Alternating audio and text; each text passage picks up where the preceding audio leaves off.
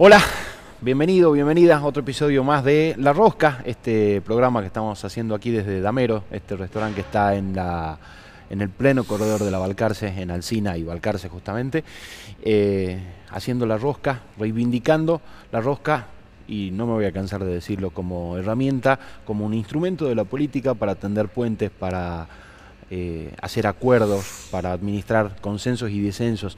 Y el invitado de hoy es una persona que eh, yo lo considero especial porque lo, lo, conozco hace mucho, hemos sido compañeros de la universidad, él jugaba al fútbol, yo no, así que no hemos sido compañeros de fútbol. Una persona que siempre ha sido cultor del perfil bajo, aún cuando fue ministro. Y en la última etapa del gobierno anterior fue eh, el hombre detrás de, del gobernador. Hasta fue libro, así que vamos a hablar un poquito de eso con Juan P. Rodríguez. ¿Cómo estás, Juan? Hola, Diego. Gracias por haber venido. Gracias por invitarme. Que a vos esto mucho no te, no, no, no te gusta. No es que no te guste, pero no sos mucho de los medios. Si pudiera evitarlo, lo evitaría. Tuve momentos, digamos, donde estuve muchísimo tiempo sin hablar, porque no hacía falta que, que, lo haga, y después cuando me tocó ser ministro casi tres años, no, no tenés otra que tener un perfil más alto, pero en el caso de, de hoy es muy especial tener una charla con vos, así que acá estamos. ¿Estás, eh, ¿estás incómodo desde que fuiste libro? Digo, eh, lo, pongo en contexto, Daniel Ábalos, un historiador de Salta, periodista también, escribió un libro que habla del oficio del operador político, ese hombre de, de, detrás de, de, las bombalinas, de la sombra de la política, eh, y te nombra a vos y a Ángel Torres como los dos grandes operadores de los últimos dos gobiernos de la provincia. Terminaste siendo libro, no solamente este, eh, tuviste mucho nivel de exposición siendo ministro, después bajaste tu perfil, estuviste más cómodo, con un perfil más bajo y al final terminaste siendo libro. ¿Qué pasó ahí? Sí, no lo imaginé nunca. Eh, tuve muchas charlas con, con, Daniel previamente y él me decía que le apasionaba lo que había, eh, digamos, atrás del, del, poder, ¿no? Atrás de un gobernador, atrás de un gabinete o en el medio de un gabinete y él tenía mucha información de la época de Ángel Torres y también tenía bastante información de los, de los 12 años de Juan Manuel. Y, no es que me pidió permiso, sino me dijo, mira, yo quiero escribir y voy a escribir sobre Ángel Torre y sobre vos. Y la verdad que me incomodó mucho. Pero bueno, ya está, ya, ya sucedió, ya pasó y, y, está todo bien. Aparte, está bueno, ¿no es cierto?, que eso suceda, pero yo no lo hubiese imaginado y al principio fue un tema que me, que me incomodó un poco. Pues son dos perfiles distintos, ¿no? El de Ángel Torres es un perfil netamente político y el tuyo mucho más vinculado a la comunicación, pero a partir de ahí muy vinculado a la política y en esto de rosquear y de estar siempre este, detrás de las cosas para, para, resolver algunas cuestiones que después se hacen públicas. Sí, yo, yo digo que, que en los gobiernos o, o en algunos de ellos se dividen en dos partes, ¿no? En el, en el, manejo de los recursos, digamos, de la administración propiamente dicha y de la, gestión pura, y de, ese es un área. Y después tenés otra área donde está la comunicación y la política, o la política y la comunicación. Eh, durante los 12 años de, Juan Manuel, Carlos Parodi manejó muchísimo lo que fue la gestión pública y el manejo de los recursos, sobre el final fue Fernando Yarade, y la comunicación y la política en el mayor tiempo del gobierno de Juan Manuel, la manejó Pablo Cosiner en un momento cuando fue ministro de gobierno, al principio el gringo Marocco, después me tocó a mí, pero yo pude confluir en, en, esos dos ítems, ¿no? comunicación y política, y como bien decís vos, yo arranqué por la comunicación, mi, mi formación y mis estudios tienen que ver con la comunicación, me apasioné después por la comunicación electoral y por la comunicación política, y fui aprendiendo mucho eh, al lado de, de, para mí, uno de los tipos digamos, más brillantes en, en, términos políticos, que fue Juan Manuel Urtubey, pero no solo te nutrís, digamos, de, de quien fue tu, tu, jefe o tu gobernador, sino que te nutrís de, de, todos, porque bien decías al principio, se trata de hablar con todo el mundo. Eh, pensá que tenés no sé cuántos miles de medios de comunicación en la provincia, pero también tenés miles de actores que, de la política, intendentes, senadores, diputados, concejales. Sí, que, que y, además son y propios, propios y ajenos. Propios y ajenos, y con todos tenés que tener un ida y vuelta, ¿sí? Para llegar a objetivos comunes, ¿no? Pero después estaban los que, ah, este es candidato de Juanpi, este es candidato de Juanpi, este es candidato de Juanpi, eran tipo de la oposición, lo ponen para romper, este, hay, hay, hay una cosa de mito también atrás del, del sí. laburo del operador, ¿no? Sí, bueno, y por ahí se lo toma de manera negativa o dicen, no, la- ¿qué hay atrás o en la oscuridad? No, no hay oscuridad. O sea, yo tenía mi oficina, fui ministro, eh, fui secretario de Estado, el que quería hablar conmigo tocaba la puerta y pasaba, yo no daba audiencia, era, era un lugar eh, muy abierto, pero se generan mitos y después yo, digamos, las, enormes barbaridades que se han dicho eh, son increíbles, ¿viste? Desde de, esto, desde que el candidato de la oposición está impulsado,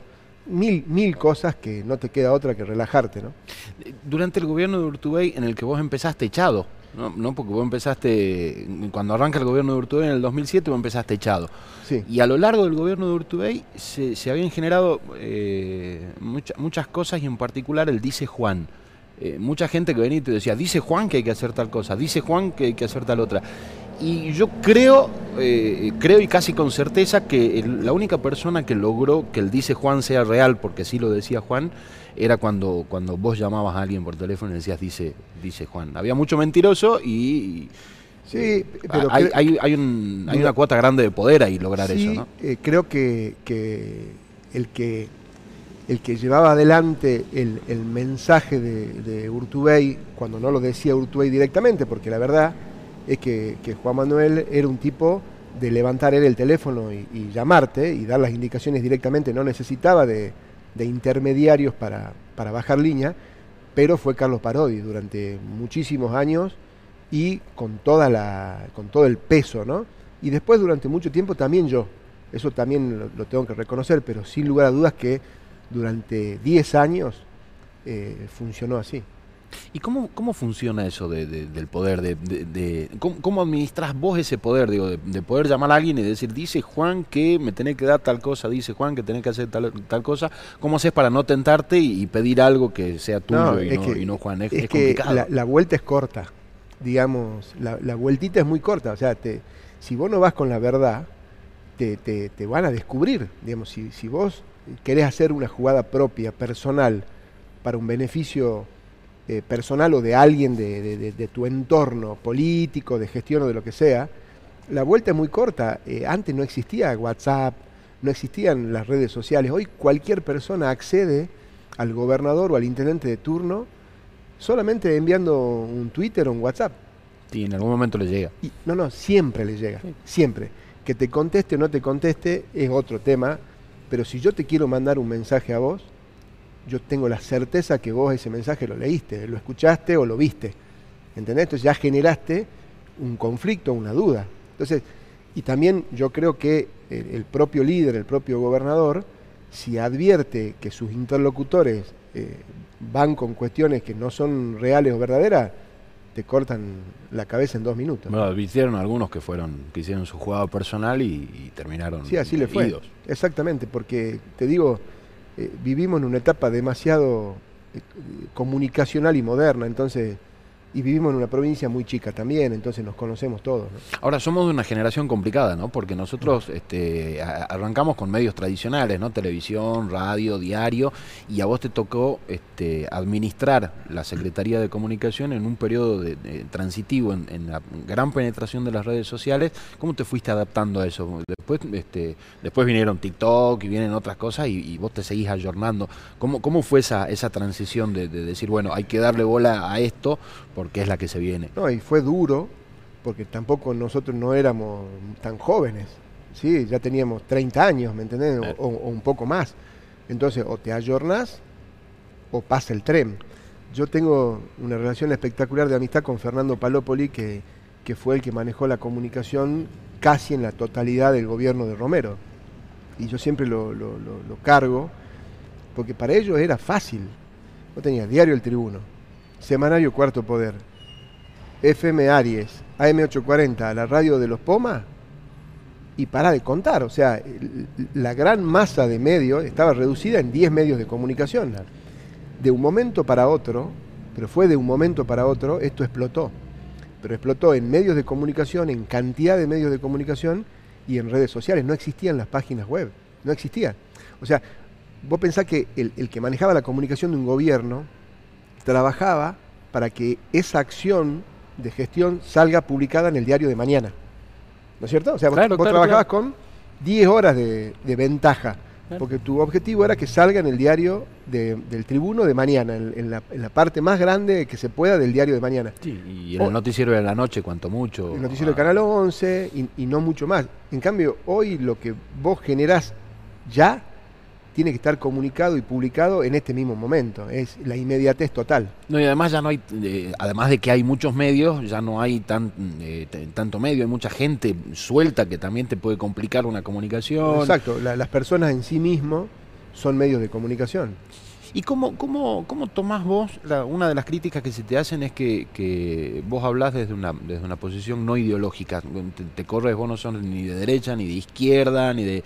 Entonces te dicen que no, no, no podés, no, no podés trabajar así porque es imposible. Eh, siempre tiene que haber una ideología que te da todo lo mismo. yo, yo me he formado para trabajar en la comunicación y, y me considero un profesional de la materia, que he aprendido sobre política y que he aprendido de un montón de personas, como te decía recién. Yo claramente tengo una ideología, pero fundamentalmente soy un pragmático. Yo soy una persona demasiado pragmática y resultadista. ¿sí? Yo tengo un objetivo, me planteo un objetivo o, o planteamos como equipo de gobierno en su momento objetivos políticos comunicacionales que después los vas cumpliendo me, tuve la posibilidad de trabajar eh, fuerte en la campaña de Gustavo Sáenz gobernador y, yo he tenido muchas diferencias con Gustavo Sáenz mientras él era intendente y yo era ministro de gobierno. Pero sin embargo, he trabajado fuertemente en su campaña para que acceda a la gobernación, al margen de que he conocido un tipo espectacular, cercano, afectuoso, con, muchos códigos, pero eso fue después, ¿no? El, en el proceso eh, yo trabajé para que Gustavo Sanz gane las elecciones y, se consiguió el objetivo, no, no yo, ¿no? sino un equipo grande de, gente. Bueno, hay gente que, dice que es culpa tuya que Gustavo haya sido gobernador. No, gente, gente del frente de todos lo dice, eh, lo dice con total soltura, dicen, no, este, este, no hubiese sido gobernador si no fuese por Juanpi. Pero es que, fíjate la, simplificación de las cosas, o esto que decís vos, los mitos que se generan a la vuelta de, de todo, ¿no? de la política en general claramente era el mejor, era el que más medía, era el más cercano con la gente y del otro lado eh, había muy malos candidatos, entonces tenía todas las condiciones dadas para ser el gobernador. Probablemente nosotros lo que hayamos logrado es profesionalizar y ordenar una campaña electoral, una campaña política y, nada más. Es un poquito por mérito propio y otro poquito por, por errores ajenos. Sí, sin duda, sin duda. Siempre cuando hay una elección, pasan estas cosas, ¿no? ¿no? Solo gana el que gana, sino que el que pierde puede haber cometido muchos errores. Si, si vamos un poquito para atrás, ya sé que pasaron miles de años, pero la elección de Urtubey 2007, por supuesto que la gana Urtubey, pero fundamentalmente la pierde Walter Guayar. ¿sí? Vos no podés perder nunca una elección a gobernador con 43 puntos siendo, siendo oficialismo, nunca. Bueno, en Salta pasó. ¿Entendés? Eso es lo que te digo. Grandes méritos políticos del frente de Urtubey, grandes, grandísimos méritos, pero fundamentalmente horrores políticos y comunicacionales del, comando, digamos, de, Walter Guaya en el 2007. Esto que decías es muy interesante porque le quitas un poquito el mote de, héroe a los que ganan, ¿no? O sea, ganan porque hicieron algo bien, obviamente, porque la gente los termina eligiendo, pero también hay, hay un poco de cuota de error ajeno, porque si no, no podría. Bueno, pero eh, hablamos de un caso salteño 2007. Hablemos de Macri 2019. Pasa lo mismo. O sea, no existía ninguna posibilidad de que el kinerismo vuelva al poder si Macri hacía medianamente bien las cosas. Hizo tan mal las cosas que volvió el kinerismo. Digo, hay mérito del kirchnerismo muchísimo en haber unificado todo el peronismo, la mayor parte. Sí, que Cristina se bajara, eh, con el diario lunes eh, ya sabemos. Muchísimas este, cosas positivas hizo ese espacio político. Pero esto arranca de los múltiples errores cometidos por, por Macri en su gobierno, si no, no había forma. Normalmente el oficialismo gana su primera elección siempre, o casi siempre, a menos que sean muy malos como gobierno y es lo que pasó en la Argentina. Sí, no, el, macrismo rompió todo, hasta, la estructura política y, la virtud de los otros. Es muy difícil en las provincias y en países como el nuestro que el que gobierna eh, pierda su primera elección. Es muy difícil. O sea que 2023 muy probablemente Gustavo siga siendo gobernador. Yo no si, advierto... si él elige serlo. Sí, por supuesto, yo no advierto nada, nada al frente para, para, para, para competir políticamente para ser gobernador de Salta 2023. Yo hoy no advierto absolutamente nada, lo que no implica que en el corto plazo surja un emergente, ¿no? Pero lo veo complicado hoy por hoy. Betina quiere, ¿no? Parece. Sí, lo que pasa es que eh, eh, también tenés que mostrar mucho en el rol que, que, vas ocupando. Entonces ella arrancó con su primer mandato en la municipalidad, no se cumplieron ni siquiera dos años, entonces vos tenés que primero lograr transformar o modificar o hacer cosas importantes eh, donde te toque para aspirar al cargo que viene, ¿no?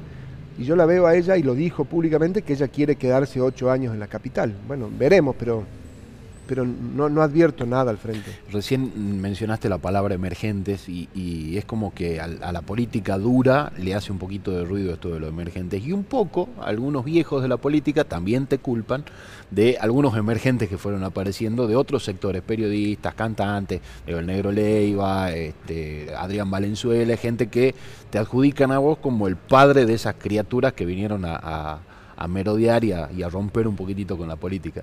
No, prim primero que no fui yo. No tendría problema en decirte... Bueno, es que tenés un montón de hijos políticos. Claro, no tendría drama en decirte, mirá, este, el negro Leiva fue una idea mía. Yo el negro Leiva lo conocí en la política, o sea, no lo conocí antes. Adrián Valenzuela este, fue una idea de otro dirigente político, pero no fue una idea mía. Y lo mismo, lo que, lo que está pasando en Salta, pasó en todo el mundo, desde Estados Unidos para arriba y para abajo en todo el mundo, donde actores y gente famosa se metió en la política. Y en la Argentina, entre Scioli, Reutemann, Palito Ortega y, ta y tantos otros, siempre sucede. Salta me parece que es medio un récord en que gente vinculada a los medios de comunicación o al arte eh, o al deporte se meta eh, en la política. Y en este último caso en particular, en 2019, fue tan contundente el triunfo de, de Sáenz por volumen que mucha gente llegó a lugares de poder en el Consejo Deliberante, en la Cámara de Diputados, por, por haber surgido de alguno de estos lugares. Pero muchos de ellos creen que es mérito de ellos. Es que claro, ahí, ahí, ahí está el error. Cuando Ahora vamos a ver. Esta es una enorme oportunidad ahora el, el 15 de agosto, si es que se sostienen las elecciones ese día. Es una buenísima oportunidad porque ahí vos no vas colgado de nadie. ¿Me entendés? O sea, no, no, está ni el gobernador, ni el intendente, ni el presidente. Ahí están eh, la, las figuras de, de, carne y hueso que juegan la propia. Yo siempre digo que el, el, verso se termina el día de la elección. Hay mucho verso a la vuelta de todo esto. No, que no sabe lo que mido yo, que la gente salgo a la calle y me adora y me ama y soy popular. Ah, no, y además ¿no? encuestas encontrás no, de, el precio que quieras a, a, Y ahí también hay una culpa de los medios, ¿no? Porque si vos entrevistás a un tipo que jamás le pegó ni cerca a una encuesta, a una realidad en una encuesta, no lo, invites más. Porque vos, hay que descubrir rápidamente que ese tipo es un operador de alguien que te dice que, como pasó, yo me acuerdo, en la elección Urtubel Romero, 2015, que mientras nosotros sabíamos que las pasos le íbamos a ganar por 14, 15 y que la general le íbamos a ganar por más de 20, había encuestadores que trabajaban para el romerismo que hablaban de empate técnico. O sea, la tapa del diario El Tribuno del viernes previo al domingo, viste que ahí termina la veda a las 8 de la mañana, decía empate técnico. El domingo empate técnico.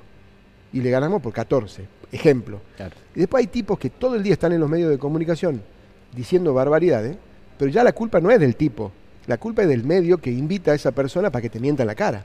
¿Me entendés? Entonces, esos versos, el verso de los estrategas, de los, de los grandes dirigentes políticos, de los tipos ultra mega populares en la calle, se termina el día de la elección. Ahí descubrir realmente cuánto vale cada uno, pero en las elecciones intermedias mucho más, como esta que vamos a tener ahora, porque no vas colgado de nadie, vas vos solo.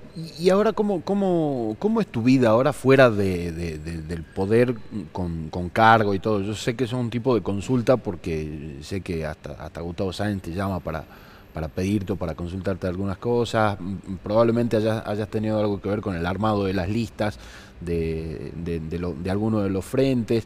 pero no, te seduce volver, no extrañás, este, te ofrecieron. No, me, me, pasó algo, digamos, un tema personal que es cómo me iba a manejar yo después de casi 10, 11 años adentro de un gobierno. No digo, ¿qué va a pasar el día después? ¿Qué va a pasar el 11 de diciembre del 2019? ¿Cómo me voy a adaptar a una nueva vida? Y me adapté rápidamente. Vino la pandemia que nos puso a todos en igualdad de, condiciones y nos bajó un cambio. Y hoy eh, eh, hago muchos trabajos con, con, Troca, con Federico Estorniolo, con José Zambrano. Eh, laburo para algunos dirigentes políticos que, que me piden algún nivel de asesoramiento me apasiona hacer eso, tengo una excelente relación, casi te diría en su totalidad, con el arco político salteño, he generado muchas relaciones afuera también en Buenos Aires, en otras provincias, y sostengo esos vínculos, pero no tengo, ni me han ofrecido, está bueno decirlo, nunca me ofrecieron integrar el, gobierno de, Gustavo Sáenz, y si me lo ofrecieran, cosa que no creo, no, no aceptaría porque es una etapa terminada para mí.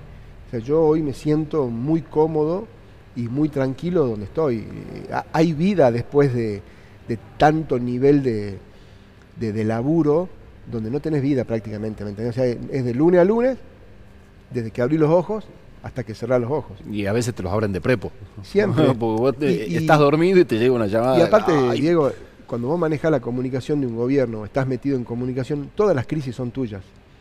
La crisis del ministro de Educación es tuya, la de Seguridad es tuya, la del gobernador es tuya, la de... Y las culpas también. Todo es tuyo. y las culpas también es tuya. Entonces, ese ministro siempre descansa, ¿no? O sea, te toca la crisis a vos, que sos ministro de Educación, puede durar siete días, ocho días, diez días, quince días tu crisis. Pero vos sabés que se termina porque viene otra.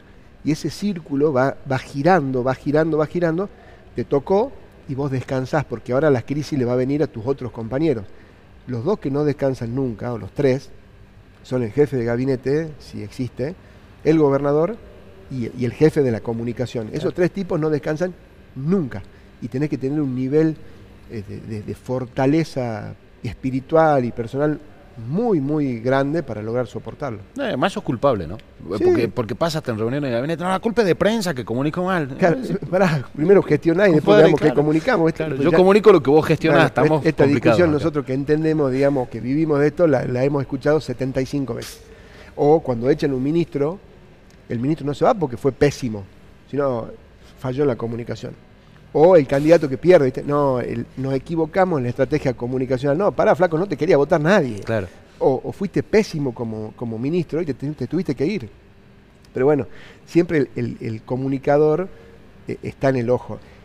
Y por otro lado, así como hace 15 años no había comunicadores, hoy está absolutamente este, lleno de asesores de comunicación desde un director de Estado hasta un concejal o hasta un gobernador. Sí, sí, porque ahora todos, todos tienen sus redes sociales y ya con eso creen que ya saben está comunicar. Muy bueno, ¿no? Claro, pero el, problema es, este, que tener, tener acceso a la red social o, decir cosas bonitas no te hace un experto en comunicación. Ahí tenemos, tenemos un problema de, intrusismo, como dicen los profesionales. Tal cual. Che, y quedó con gusto a poco la campaña nacional la, de Urtubey, que, había arrancado como va, presidente y terminó siendo vice y una campaña con mucho mucho impulso, porque una campaña nacional hay que hay que elaborar quizás tres o cuatro veces más que una campaña provincial y quedó, quedamos ahí como...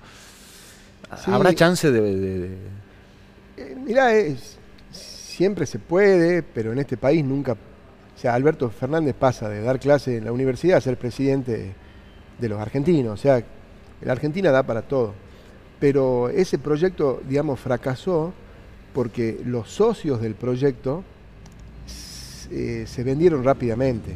O sea, la primera foto de Alternativa Federal, que estaba Schiaretti, Massa, Pichetto y Juan Manuel, tenía volumen. Individualmente, si vos sumabas a cada uno, era un espacio de 20 puntos. Era un espacio interesante. Y el kirchnerismo no tenía candidato, era, era Cristina y Macri venía, venía complicado. Pero ¿qué sucedió? Schiaretti gana Córdoba, que fue una de las primeras provincias en elegir gobernador, y esa era una oportunidad para decir, miren, todo lo que estamos acá, podemos lograr que la Argentina salga de la grieta y que no sea esto o esto, que haya una tercera posición. Y Schiaretti llamó a todos diciendo, muchachos, no vengan a Córdoba, ¿eh? esta es una elección provincial, yo no la voy a nacionalizar. Ese fue el primer dato donde yo sentí, acá está pasando algo raro. El segundo, digamos, la soberbia de la baña de o soy candidato a presidente o no soy, o, soy candidato a presidente, no, no quiero interna, no quiero competir con nadie. ¿Viste? claro, democracia se llama, señor, ¿qué pasó acá? Claro, pasó el, pasó el tren, entonces si vos tenías la baña compitiendo contra Urtubey o contra Massa, era un espacio de 20 puntos o más. No, el señor Labaña no quiso, no quiso, no quiso.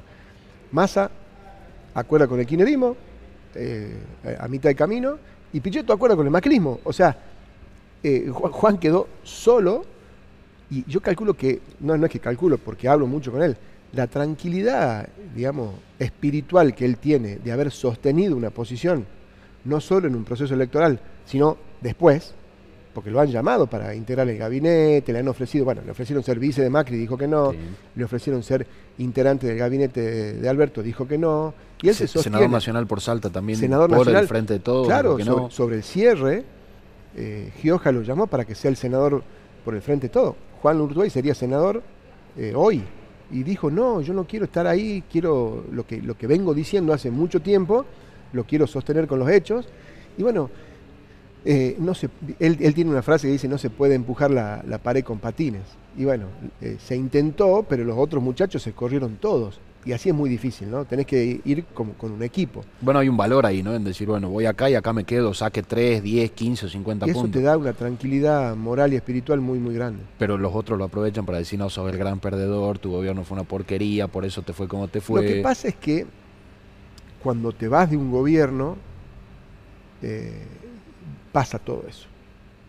Le pasó a todos, a todos, al que quiera. Mencioname uno al que se haya ido bien, bien en el sentido que, no haya sido este, carne de cañón en ese sentido, ¿no?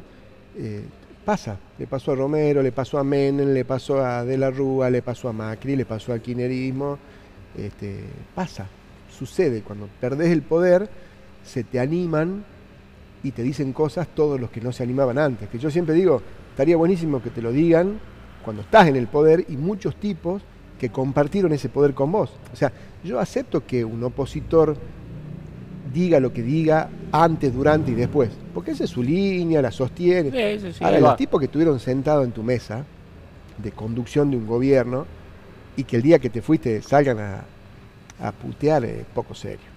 Hay, hay gente poco seria, sí, sí, sí, aparecieron. Sí, ¿nunca te tentaste con, ser candidato? Porque vos podrías haber dicho en, esta, en la anterior o en la que viene, podría haber dicho, paren, paren, paren, en el armado de lista quiero yo acá. y, tenés el, peso de decir, bueno, en una lista pónganme a mí y después acomodemos. Digamos, podría haber tenido ese peso en, en el momento que yo era ministro, pero nunca se me cruzó por la cabeza, no es lo mío. Yo sé cuál es mi rol y, no, no, confundo eso. Y también cuando, cuando Juan Manuel me elige ministro fue en un momento clave, ¿viste? Che, viene la pelea Romero Urtubay, la pelea del siglo. Por primera vez se enfrentan estos dos pesos pesados, porque antes había sido con el hermano. No, el 2000, yo asumo en febrero del 2015 y la elección fue abril y mayo del 2015. O sea, eh, eh, un loco Urtubay que, que me ponga a mí, digamos, con poca experiencia no solo como ministro de gobierno, sino como el jefe de la campaña. ¿Viste? Ahí sí no dormí. Sí, un ministerio recargado. Igual si vas a ser candidato, me parece que en la casa te decían, bueno, vaya a la casa, vaya, vaya, buscase otra casa. Vaya, vaya, vaya, sí. Porque también pasó, pasó, un montón esto, ¿no? ¿Cómo sostuviste la, la, la, familia en medio de esto? Porque hubieron cientos de familias que se rompieron atrás de la gestión, porque la gestión también es complicada. Alguien que tiene un compromiso muy grande más o menos o más chico, que está muy involucrado con la gestión, relega algunas cosas en la casa y esas cosas produjeron que gente se rompa. Lo que pasa es que cuando lo haces con pasión, a mí me gusta esto. O sea, yo no soy ni contador, ni mecánico, ni albañil, ni ingeniero, ¿sí? no soy eso. Yo soy esto. Me dedico a esto, me gusta esto y lo hago con toda la pasión del mundo. Entonces, o tu familia te acompaña o, está complicado. Por supuesto que me acompañaron y muchísimo, o sea, demasiado aguantaron. Pero también, por suerte, mis hijos siempre fueron, o sea, fueron muy chiquitos en, todo ese proceso, entonces no, no estaban muy, muy inmiscuidos en todo lo que estaba pasando, ¿viste? Y yo tampoco, siempre tuve mi misma vida, el fútbol, la loma, los amigos, la calle, Hay cosas que no relegaste por nada. El No, fútbol no, y, no, y no. las relaciones de, de amistad. No, pero aparte me pasaba, porque eh, Urtubey es un tipo extraordinario, que ¿a qué hora jugaba en la Loma un sábado, no? ¿Por qué? El viernes, no, porque quiero meter reunión de gabinete mañana. Ah, bueno, yo juego a la una. Bueno, entonces podemos hacer gabinete a las nueve o a las tres. O sea, él sabía que yo jugaba en la Loma. Este, ese era mi cable a tierra, eh, uno de mis tantos cables a tierra era, y sigue siendo, jugar a la Loma. Juanpi, te agradezco mucho por haber No, venido. gracias, un placer. Muchísimas gracias. Juan Pablo Rodríguez en La Rosca, el último capítulo y el, el próximo, bueno, como siempre ya vemos, lo anunciamos bien sobre la hora. Gracias.